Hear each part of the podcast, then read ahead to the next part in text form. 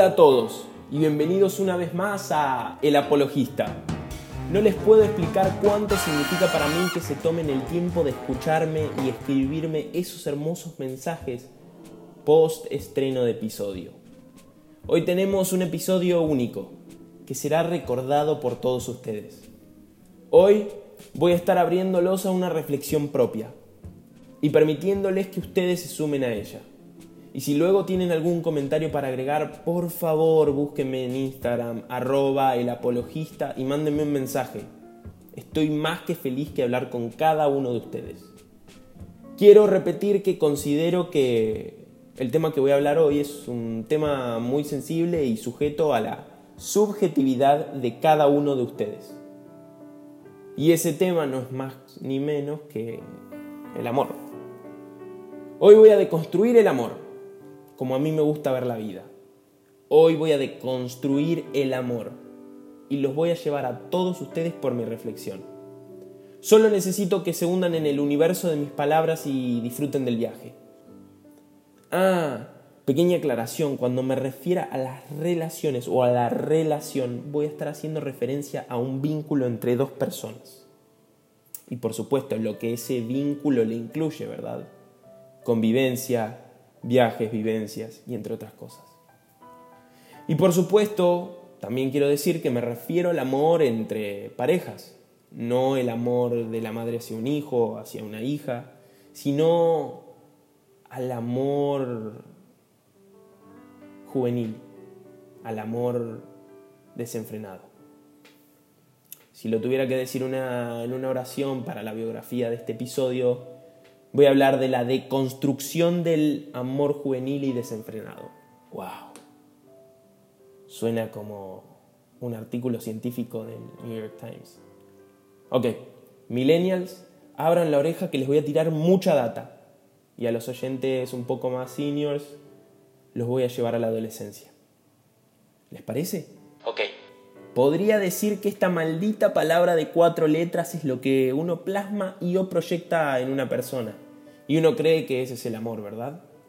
O el amor es esa equivalencia a la euforia que se siente en los primeros meses que conocemos a alguien y luego que este tiempo transcurre se le da bienvenida a la famosa relación.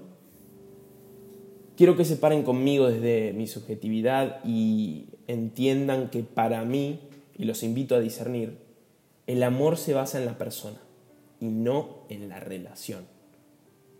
¿Escucharon bien? Lo singular antes que lo plural.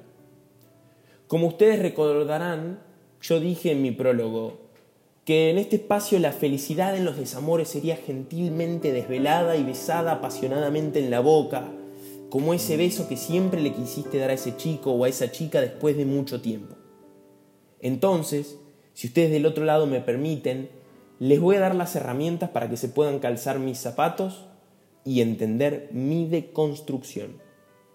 Porque sería imbécil de mí asumir que del otro lado todos ven el mundo como yo, o que todos amaron a alguien de la manera que yo una vez lo creí. Ya puedo sentir el checkpoint, y los de ustedes, incluso antes de empezar a relatar esta hermosa hoja de papel. Quiero que todos cierren los ojos y se imaginen un descampado. Pero un descampado con una inmensa cantidad de hierba. Que si miran para abajo pueden ver cómo esa hierba está ahí nomás. Esa hierba llega hasta sus rodillas. Con apenas agacharse un poco pueden tocarla y sentir que tan suave es. Día o noche, eso está a su decisión. Pero levantan la cabeza y a unos 5 metros está la persona que ustedes idealizan. Esa persona que ustedes ven como la madre o los padres de sus hijos. O quizás sea un compañero, no necesariamente tiene que ser un padre o una madre. Vestida de blanco, completamente. Un suspiro del viento cálido que viene desde la derecha y sopla hacia la izquierda le vuela un poco la vestidura y los mira a ustedes y les sonríe. ¿Lo tienen? ¿La tienen? Yo tuve esa. Tuve más de una de esas. Hasta las podría poner en fila, les digo, una al lado de la otra. Los que sí les puedo afirmar es que las que tuve fueron un excelente viaje. Me llevaron por todos los rincones sentimentales que jamás pensaba podría haber descubierto dentro mío y que hoy me permiten darme el lujo de desconstruir una materia que todos saben enseñar, pero que nadie asistió a clase. El amor. Sus idealizaciones van a ser sus ángeles, o su ángel. En mi caso, mis ángeles entraron con una fuerza que movieron todo absolutamente todo.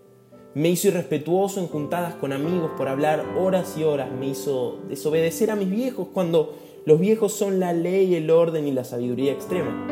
Me hizo dormir tres horas y luego ir a encarar mis responsabilidades. Me hizo mentir y a su vez decir a la verdad. Me hizo exponerme a romperme. Que ilusamente, ¿por qué uno se expondría a romperse? ¿Por qué uno se mostraría vulnerable hacia otro. Ahí está. La muestra de vulnerabilidad es el acto más leal que un humano pueda tener hacia otro. Ping, ping, ping, checkpoint.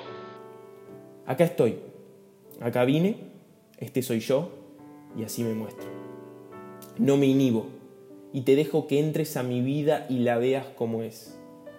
Con el tiempo comencé a darme cuenta de tanto abrirme que es muy peligroso sentir esta euforia que quizás ustedes llamen amor y después comiencen su relación. Siempre que hablábamos con mis amigos del amor me decían, loco, yo nunca me enamoré. Incluso esta gente con novia me decía, no estoy enamorado ni de ella ni, ni de él.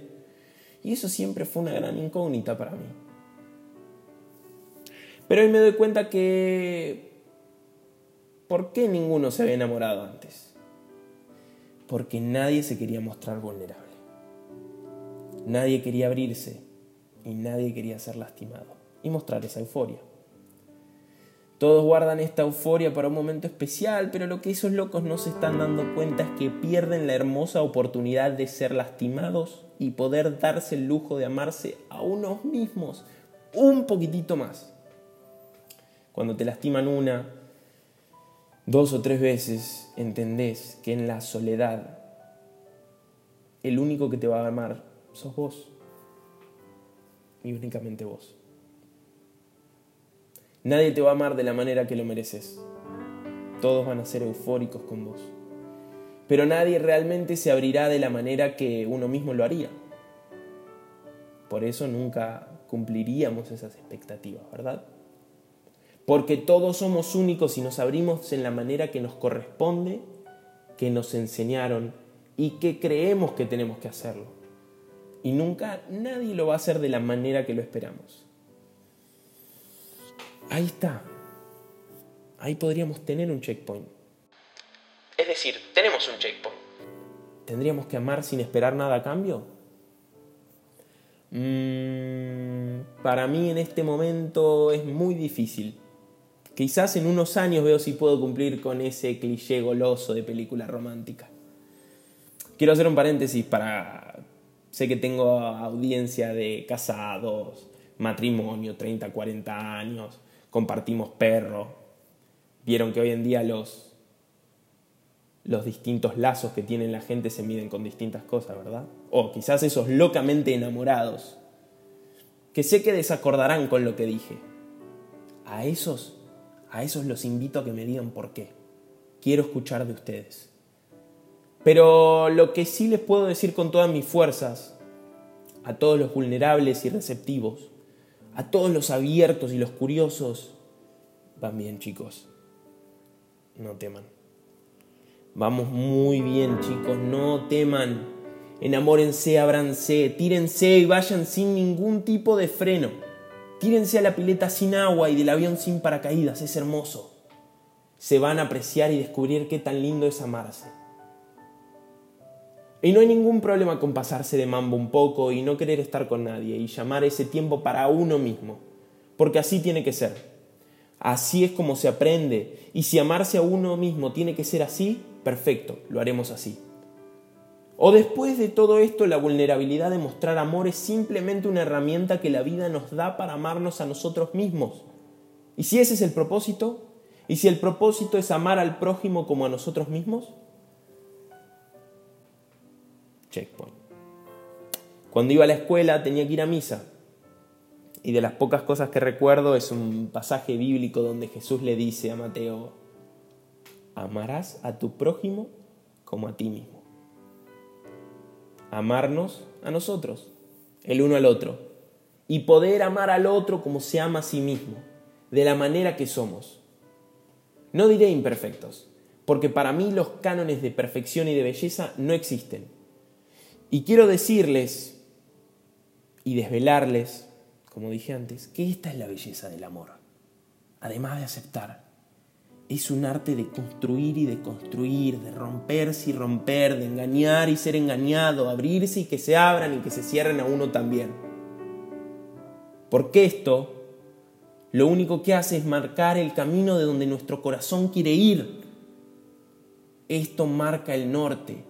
Y si el corazón tiene un norte, el resto será cuestión de tiempo para llegar a donde queremos estar. Bueno, quiero dedicar este capítulo a, todos los ángeles que entraron y, y rompieron en mi vida. Y los que quedan por romper. Pero tampoco se vengan tan arriba, porque el trabajo difícil de, de procesar todo esto lo hice yo solo. Nadie me dio una manito para entenderme que me tenía que amar a mí mismo, para poder amar a otro, ¿verdad? Ustedes, que bien saben quién son, estaban yéndose para otro lado. Gracias apologistas. Y por si no los veo más tarde, buenos días, buenas tardes y buenas noches.